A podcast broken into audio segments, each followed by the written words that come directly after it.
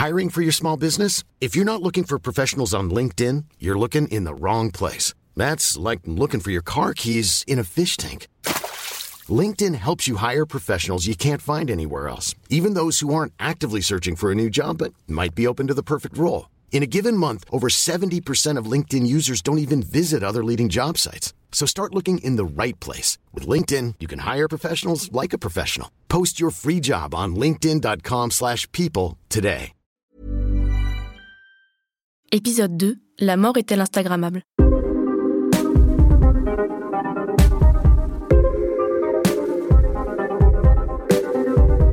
Quand on perd quelqu'un de proche, on se pose vite la question de l'annonce. Quand le dire?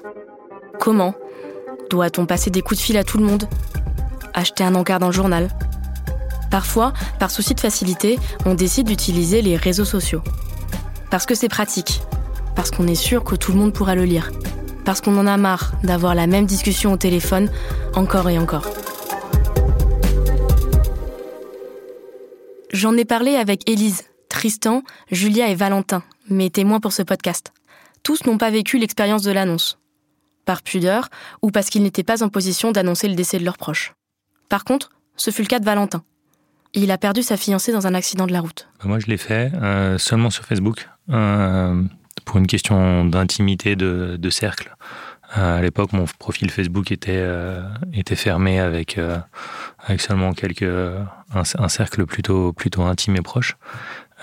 et, je l'ai fait par commodité et par, et par peur de. Après avoir appelé mes parents, ma soeur, mon frère je savais que j'aurais pas la force de faire le, ce quatrième ou ce cinquième ou ce sixième coup de fil. Euh, de toute façon, dès le premier, je savais que, enfin, je sais même pas, je sais même pas aujourd'hui comment j'ai fait ces, euh, ces premiers coups de fil. Et donc j'ai écrit. Et j'ai écrit, j'ai écrit, je pense, 60, 70 versions euh, de cette annonce sobre, grandiloquent. J'ai lu, j'ai été lire, lire, lire du, du Victor Hugo. Enfin, vraiment, je me suis dit, qu'est-ce qui pourrait lui rendre hommage? Parce que la personne mérite mieux que ce que moi, enfin, ce que j'étais capable de donner. Et euh, bah, finalement, presque un peu la lettre que j'ai écrite à, la cérémonie d'enterrement, c'est le brouillon de cette lettre euh, que j'ai postée sur Facebook et qui, euh, qui m'a permis bah, de faire ce travail et de ne pas avoir à vivre la discussion un 1 50, 50 fois. Là, c'était vraiment, pour reprendre un terme numérique, j'ai broadcasté cette information dans un cercle privé mais euh, j'ai fait, OK, ça c'est fait. Euh, après, j'ai coupé mon téléphone. Euh, bien sûr, j'ai eu tous les appels en absence, tout. Mais et voilà. Et quelques mois, quelques, quelques mois après, j'ai pu en parler un peu avec tout le monde. Mais, mais à ce moment-là, oui, l'option Facebook et email, parce que bah, une partie des gens ne sont pas sur Facebook, c'était c'était une commodité. Julia, elle, a préféré prendre ses précautions pour la suite. J'ai demandé à plusieurs amis si par exemple ils, apprenaient mon décès, de ne pas commenter sur ma page Facebook pour éviter en fait que des gens apprennent mon décès par accident avant que par des canaux traditionnels. Parce que moi, c'est comme ça que d'autres personnes ont été informées de décès. Donc, euh, je sais que ça peut être choquant d'apprendre la mort de quelqu'un via Facebook. Donc, euh, c'était important pour moi euh, de demander, en tout cas, à un certain nombre de personnes de ne pas le faire, euh, notamment des amis proches qui ont cette habitude-là, et ainsi de suite. Comment parler de la mort en ligne? Comment rendre hommage à la personne disparue avec justesse, mais sans devenir vulgaire, ni choquer les autres? Moi, quand ma mère est morte, je n'ai pas su quoi faire. J'ai d'abord publié une photo d'elle que j'aimais bien. J'ai remercié les gens qui m'avaient contacté. Je n'ai jamais utilisé le terme mort dans mon message. J'ai juste dit que ma mère me manquait. Et puis, quelques mois plus tard, je suis revenue sur mon compte Facebook. J'ai vu le visage de ma mère entre des photos de mon voyage au Japon et des messages qui me souhaitaient mon anniversaire. Ça m'a gênée. Alors j'ai tout supprimé. Moi, je crois que je suis une vieille réac et euh, je considère que c'est privé. Elle, c'est Élise. Elle a perdu son ancienne colocataire. En fait, je fais un distinguo entre, je me souviens de, j'ai appris par exemple la mort d'anciens profs euh, sur les réseaux sociaux, et je crois que je n'aurais pas su, j'aurais pas, je l'aurais pas su autrement, euh, euh, parce que les boîtes mail, elles fonctionnent plus forcément, les boîtes d'étudiants, etc., etc. Et donc, je suis très contente d'avoir eu souvenir de ça. Et mais quand il s'agit de gens plus proches ou de gens que j'ai plus connus, je suis très embarrassée, assez tendue, assez euh, hérissé, sans que ce soit forcément un jugement moral, mais en tout cas, j'ai du mal à me projeter dedans moi. Donc, je, ça reste vraiment un moment privé. Je crois que j'utilise les réseaux sociaux plutôt comme un, un lieu de blague. Euh, et voilà. Mon ami, c'était une personne euh, anonyme. C'était un kidam. Quand elle est morte, ça m'embêtait d'ailleurs que ce soit pas un prix Nobel, parce que j'aurais aimé qu'on fasse des discours, euh, qu'on fasse euh, que le monde publie euh, cette dame est morte, c'est incroyable, quelle perte pour l'humanité. C'était pas le cas. et je crois que le, fait de savoir que qu'on enterre un anonyme ou une personnalité change aussi la façon dont on considère qu'on a un devoir de mémoire, y compris sur les réseaux sociaux, y compris sur la façon dont on l'annonce. La situation est paradoxale. Les réseaux sociaux sont conçus pour nous inciter à dévoiler notre intimité.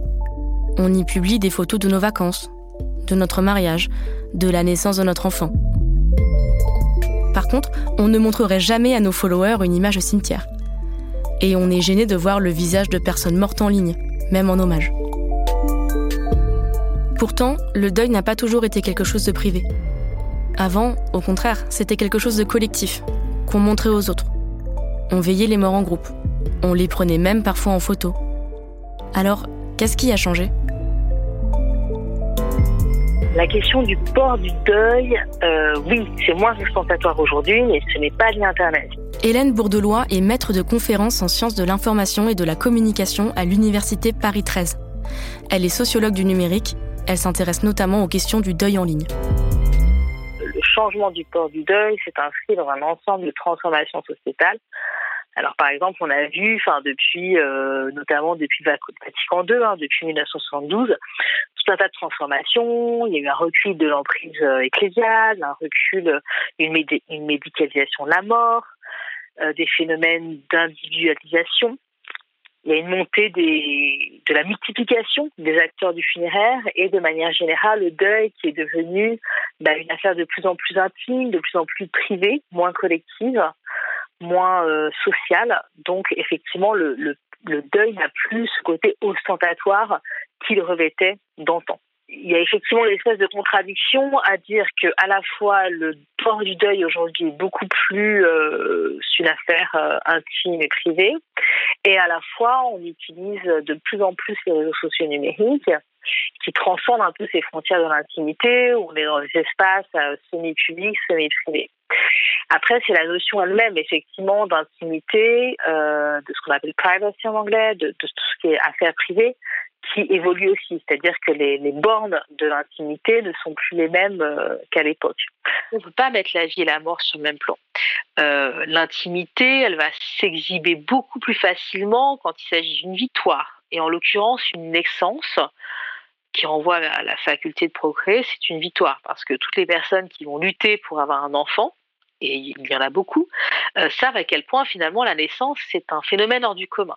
Donc il y a cette idée de, euh, réussite qui n'est pas donnée à tout le monde et euh, qui est finalement quelque part sélective. Alors que la mort, finalement, n'est absolument pas sélective. La mort, quelle que soit la classe sociale, on n'y échappe pas. Quelle que soit la classe, ça reste toujours un phénomène traumatique. Alors après, traumatique qui va évidemment varier selon les cultures, selon les rites, selon les traditions. Et puis il y a l'idée de, de rupture. Malgré tout, certaines personnes ressentent le besoin de parler des défunts. Elles vont partager des photos le jour de leur mort ou pour leur anniversaire. Dans ces cas-là, on a envie de se souvenir de son proche disparu. On se sent presque responsable qu'il ou elle ne tombe pas dans l'oubli. Comme Tristan. Son père est mort il y a quelques années. C'était une personne âgée, pas du tout sur les réseaux sociaux. Mais Tristan a ressenti le besoin d'annoncer son décès en ligne.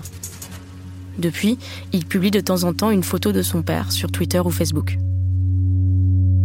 Bah, disons que quand on partage euh, l'image de, quelqu'un de proche qui est décédé, on, c'est vrai qu'il y a un peu un jeu d'idéalisation quelque part. On va pas partager le, c'est vrai que le moment de l'enterrement. D'abord parce qu'évidemment, on a peut-être d'autres choses à faire, on n'a peut-être pas la tête à ça aussi. Hein. Mais mais c'est vrai qu'il y a malgré tout, hein, si je devais faire un sorte de travail sur moi-même, quand je partage des, des, photos de mon père, je prends évidemment les plus jolies photos. Donc il y a, que je le veuille ou non, il y a quand même un travail un peu d'embellissement de, du réel. Euh, évidemment, c'est pour maquiller euh, peut-être une blessure, mais mais la démarche, si je devais vraiment me, flageller, c'est un peu la même qu'un Instagrammeur. Parce que quelque part, je vais quand même mettre en avant quelque chose d'idéal, hein, encore une fois. Euh, mon père souriant, euh, euh, avec un bon profil. et j'ai évidemment pas partagé forcément ce qui est le plus vrai. Donc on, touche quelque chose de profond qui est réel, qui est l'absence, qui est la mort, qui est inévitable. Voilà, on partage le, fait que quelqu'un est décédé, mais quelque part on l'embellit aussi. Et il y a, un travail clairement de, de mise en scène qu'on le veuille ou non. en tout cas, pour moi, ça me semble évident si je fais un peu d'introspection. Les photos que je partage, c'est elles sont embellies un peu comme un Instagrammeur euh, prendrait un joli selfie. Quoi. Sur les réseaux sociaux, tout est beau. Mais est-ce que la mort peut être belle? En préparant cet épisode, j'ai découvert des comptes Instagram tenus par des maisons funéraires ou des médecins légistes. Une photo Facebook d'un fils embrassant sa mère décédée, avec plus de 2000 likes. Julia m'a même raconté une histoire d'un enterrement diffusé en direct sur Internet. La première fois que j'ai vu un cercueil euh, sur Internet, en fait, euh, c'était le cercueil de mon ami australien. En fait, euh, son enterrement a été euh, diffusé en live sur. Euh, alors, c'était pas sur Facebook, mais a été diffusé en live sur un site, mais posté sur Facebook. Parce qu'en fait, l'Australie, c'est géant. Et toute sa famille n'avait pas pu se déplacer. Et donc, sa femme, qui est mon amie, avait décidé de diffuser donc l'enterrement en ligne. C'était en fait quelque chose que la chambre funéraire proposait. Alors déjà, c'était en 2011, donc on n'avait pas l'habitude, il n'y avait pas des lives périscope, il n'y avait pas des lives Instagram, il n'y avait pas tout ça. Donc moi, c'était vraiment inédit, c'était la première fois que je voyais un live d'un enterrement, euh, outre, euh, enfin, si on met de côté euh, l'enterrement de François Mitterrand, l'enterrement de Jacques Chirac, enfin. Et c'était, c'était très étonnant dans sa forme, parce que, alors c'était une caméra cadrée de loin qui montrait toute la chapelle, qui n'était pas vraiment une chapelle, euh, et, en fait, j'ai vraiment suivi un enterrement euh, en direct pendant un long moment avec des gens. Et j'étais en communion en fait avec d'autres personnes, mais dans le, dans le deuil. Et c'est vrai que c'était c'était pas embelli du tout, mais en même temps les enterrements sont un moment d'embellissement parce qu'on embellit la vie de cette personne, on lui rend hommage. Donc euh, quelque part ça dénotait pas tant que ça en fait sur les réseaux sociaux. Mais c'est vrai que c'était une expérience très étrange.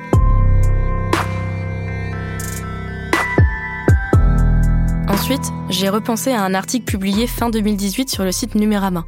Il parlait d'entreprises du funéraire qui tentaient de faire leur promotion sur Instagram. On y voyait surtout des photos de fleurs, avec des hashtags faisant directement référence à des enterrements. Objectivement, les images étaient belles, même si elles me mettaient aussi un peu mal à l'aise. L'article mentionnait aussi une entreprise française, iconique. Elle est spécialisée dans les plaques funéraires. Ces produits peuvent être personnalisés en ligne. Surtout, leur esthétique est très différente de ce qu'on peut voir habituellement sur les tombes. Adieu le granit et les colombes kitsch, les plaques d'iconique sont roses, bleu pâle, vertes. Elles affichent des photos en couleur ou des fleurs au ton pastel. Bref, elles sont complètement Instagrammables.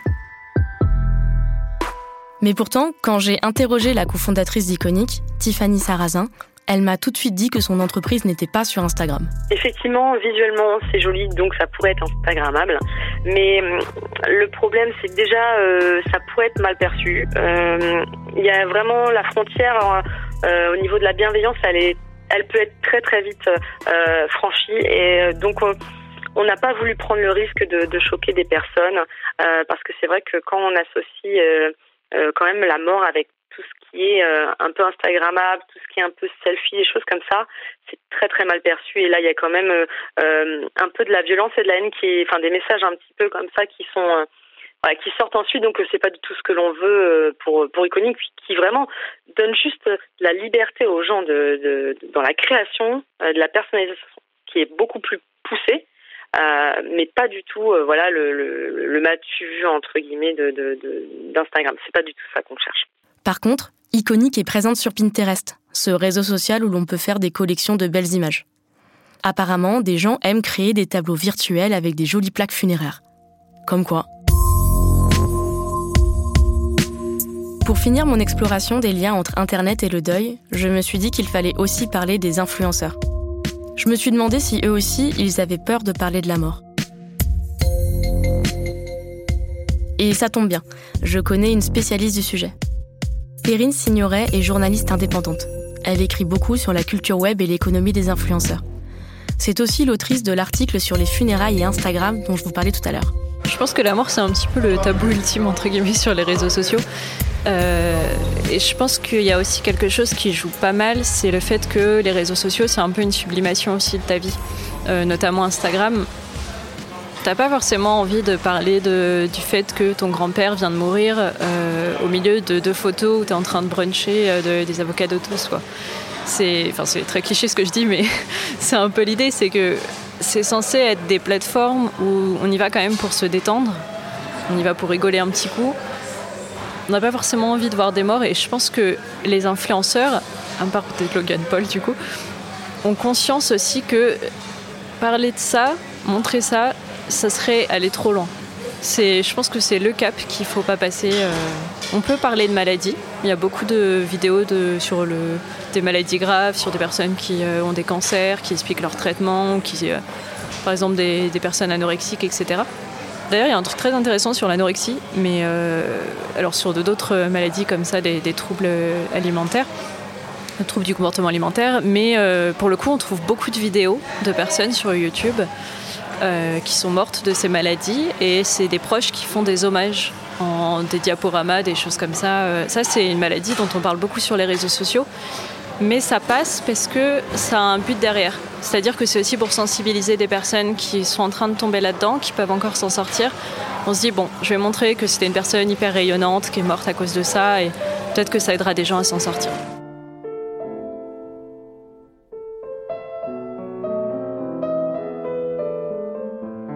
Il est possible de parler de la mort en ligne, à condition qu'on en ait envie, que ça soit fait avec bienveillance et amour, et qu'on en reçoive en retour. Quand quelqu'un annonce le, décès de quelqu'un sur les réseaux sociaux, on a, euh, on a toujours des, réactions euh, de, sympathie, euh, qu'on pourrait regarder de loin avec dédain en disant oui, bon, c'est facile de dire, on est désolé, on est désolé, plein de tweets qui disent, des coms qui disent avec un cœur, choses comme ça. On regarde ça souvent avec dédain. Moi, je trouve ça plutôt beau touchant, émouvant, et pour ceux qui restent, parce que celui qui est parti, il s'en fout, mais pour ceux qui restent, euh, c'est quelque chose que je trouve qui a, qui a de la valeur. Donc, je hein, ceux qui mettent des petits cœurs, euh, des messages sur les réseaux sociaux, euh, sachez que ceux qui les reçoivent, en tout cas moi, en les recevant, c'est quelque chose qui m'a, qui m'a touché, qui m'a aidé.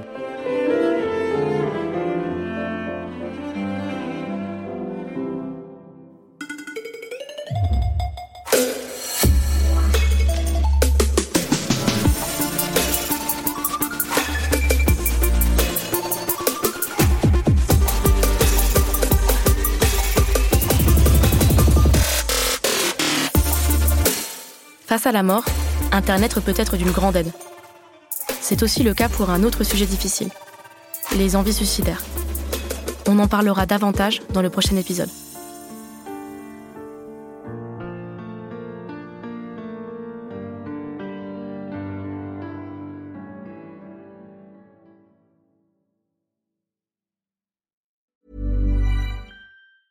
Hey, it's Danny Pellegrino from Everything Iconic. Ready to upgrade your style game without blowing your budget? Check out Quince. They've got all the good stuff shirts and polos, activewear, and fine leather goods, all at 50 to 80% less than other high end brands. And the best part? They're all about safe, ethical, and responsible manufacturing.